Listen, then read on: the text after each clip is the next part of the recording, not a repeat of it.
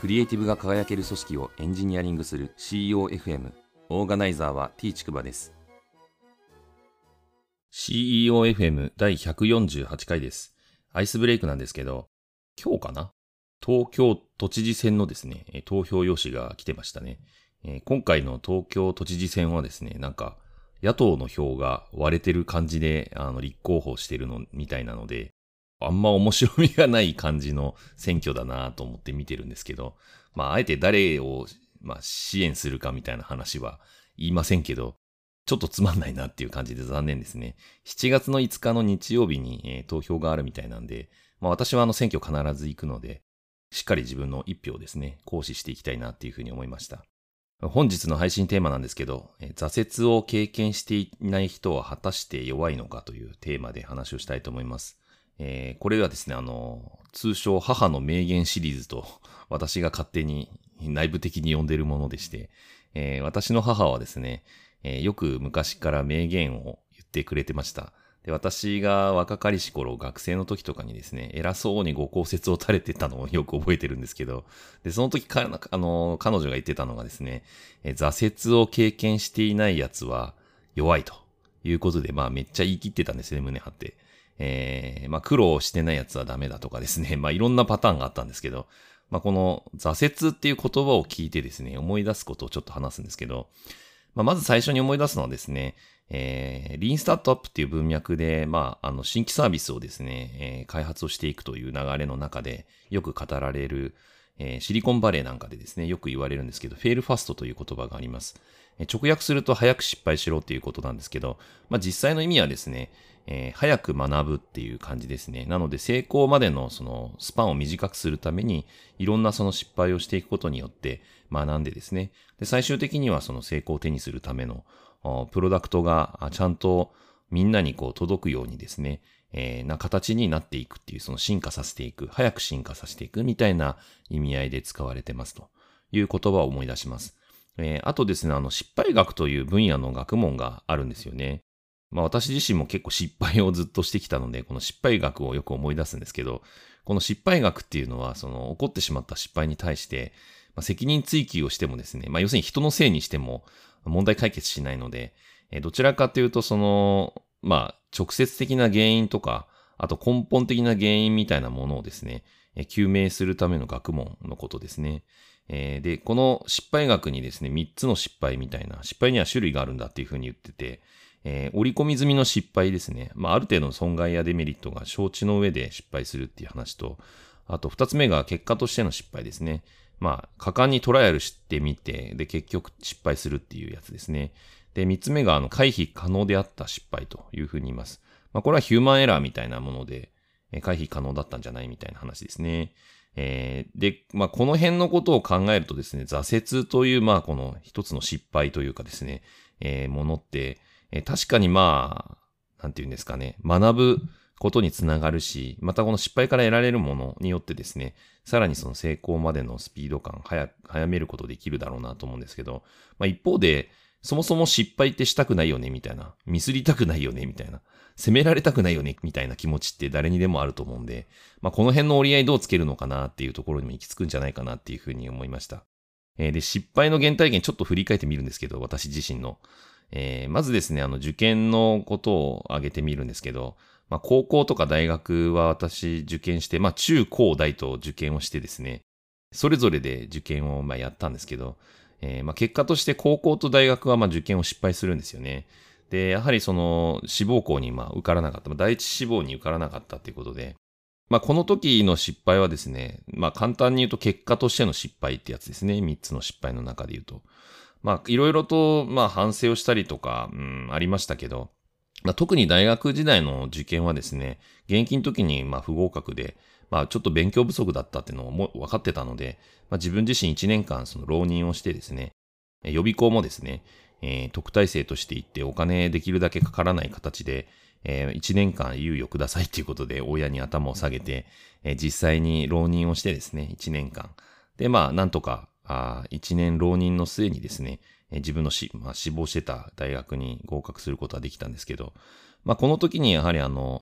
まあ自分自身があんまりちゃんと真面目に努力したことなかったんで、頑張って努力してみようみたいな風に思えたっていうのがですね、まあこの現役の時に失敗をしたことから学べたことだったんで、すごく良かったんじゃないかなって振り返ってみると思います。20代の頃ですね、今度、半ばまではですね、社会人になるんですけど、やりたいことが定まらなくてですね、なかなか長続きしないっていう問題がありましたね。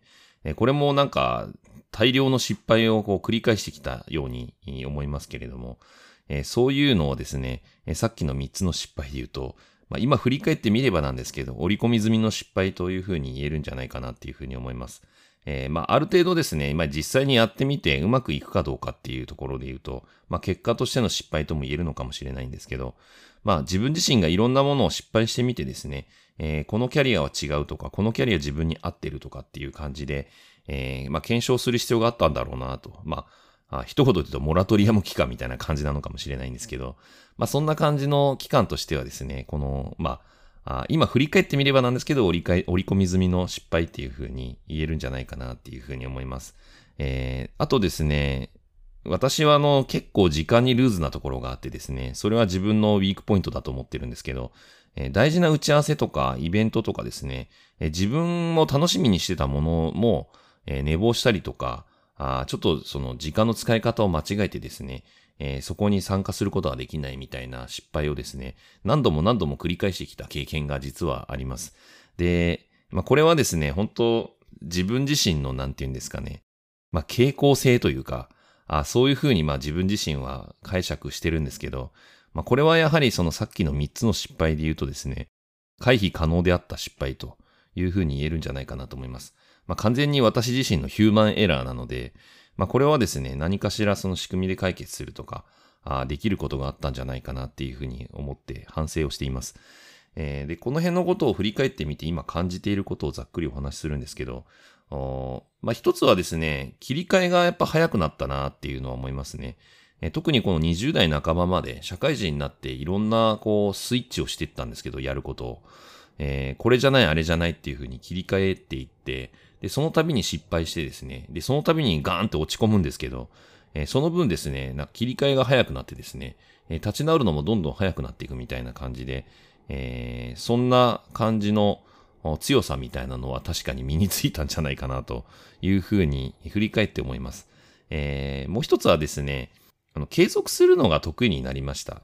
えっ、ー、と、まあ、逆に言えばですね、あの、継続するものを継続するっていうふうに決めるまでは、非常に時間がかかるんですけど、何かやるっていうふうに決めたものに関してはですね、ずっと続けることができるようになったんですよね。これはあの、不思議なもんなんですけど、まあ、長続きしないっていう課題が自分の中にあったのに、えー、何回も失敗してですね、実際にやってみたらですね、えー、これはいけるって思ったものに関しては結構長く続くと。まあ、私自身具体的な例で言うとエンジニアがそうでしたし、またあの、このポッドキャストもですね、やろうかななんていうのは、嫁ちゃんと一緒に話を何回もしててですね、嫁ちゃんに何度もやりなよって言われてて、でもやるっていうふうに決めるまでは結構時間がかかってるんですよね。でも実際やり始めたら、あ比較的この、毎日更新するっていうチャレンジングな目標を掲げてやってますけど、なんとか今のところ続いてるって感じで、まあなんとかですね、自分がこうモチベーション高く自分でやるっていうふうに内発的に動機に従って決めたものに関しては結構継続するの得意になっちゃいましたっていう感じですね。えー、で、まあこの辺のことをまあ振り返ってみて思うんですけど、じゃあ自分自身がこの辺の挫折を通してまあ、強くなったのか弱くなったのかっていうと、うん、強い弱いっていうふうに単純なその尺度で測れるほど、うん、単純な問題でもないなっていうのはちょっと思っています。まあなので何がそもそもじゃあ強いんだっけとか、何をもって弱いんだっけっていうところがですね、まあ決め手と言いますかですね、あの重要なポイントなのかなっていうのはちょっと思いました。えー、私自身はまあ、あ失敗によってですね、いろいろ学べることがあったという、その経験を得られたという意味で言うとですね、まあそのプラスな面は自分の中でかなりあったなっていうふうに思うんですけど、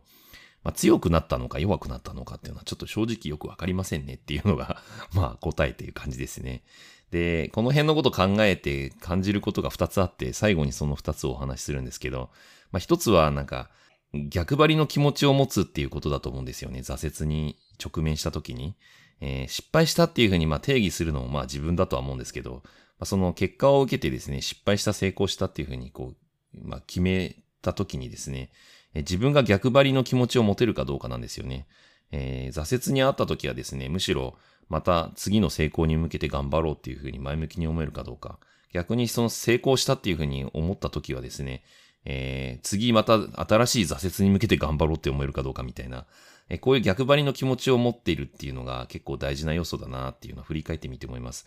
えー、もう一つはですね、素直になれる居場所があるかどうかだと思うんですよね。例えばその虚勢を張りまくってて、なんとなくこうジャイアンみたいに強そうに見えてるっていう人もいらっしゃるでしょうし、またなんかいつも泣き虫で、えー、ドラえもんに頼ってばっかりののび太みたいに、ああいうのが弱いっていう風に言う説もあると思うんですけれども。まあなんか自分自身がですね、こう、弱さを見せられる強さみたいなのもあると思うので、なんか自分が素直になれる居場所、できるだけその虚勢を張らずにですね、自然体でいられる場所みたいなのがあって、え自分がその調子に乗ってる時は、調子に乗ってる姿を見せて、いやいや、調子に乗らない方がいいよって指摘をしてくれる仲間がいるとかですね。逆にあの、弱々しくてですね、ちょっと落ち込んでたりするときに、そういう風に相談ができる人。で、自分の周囲の人から励ましてもらえるみたいな、あそんな感じの関係性を持ってる人っていうのは結構本質的には強いとも言えるんじゃないかなと思っていて、まあその辺のですね、兼ね合いというかですね、えー、この強い弱いみたいなところっていうのは、結構この素直になれる居場所っていうのがあるかないかっていうのも結構関わってくるなっていうふうに思いました。えー、なので、まあ、最終的にこのテーマの話に戻るんですけど、まあ、挫折を経験していないからといって、まあ、弱いかどうかっていうのはちょっとよくわからないっていうのが、まあ正直なところで、この強いとか弱いとかっていうのをですね、どういうふうに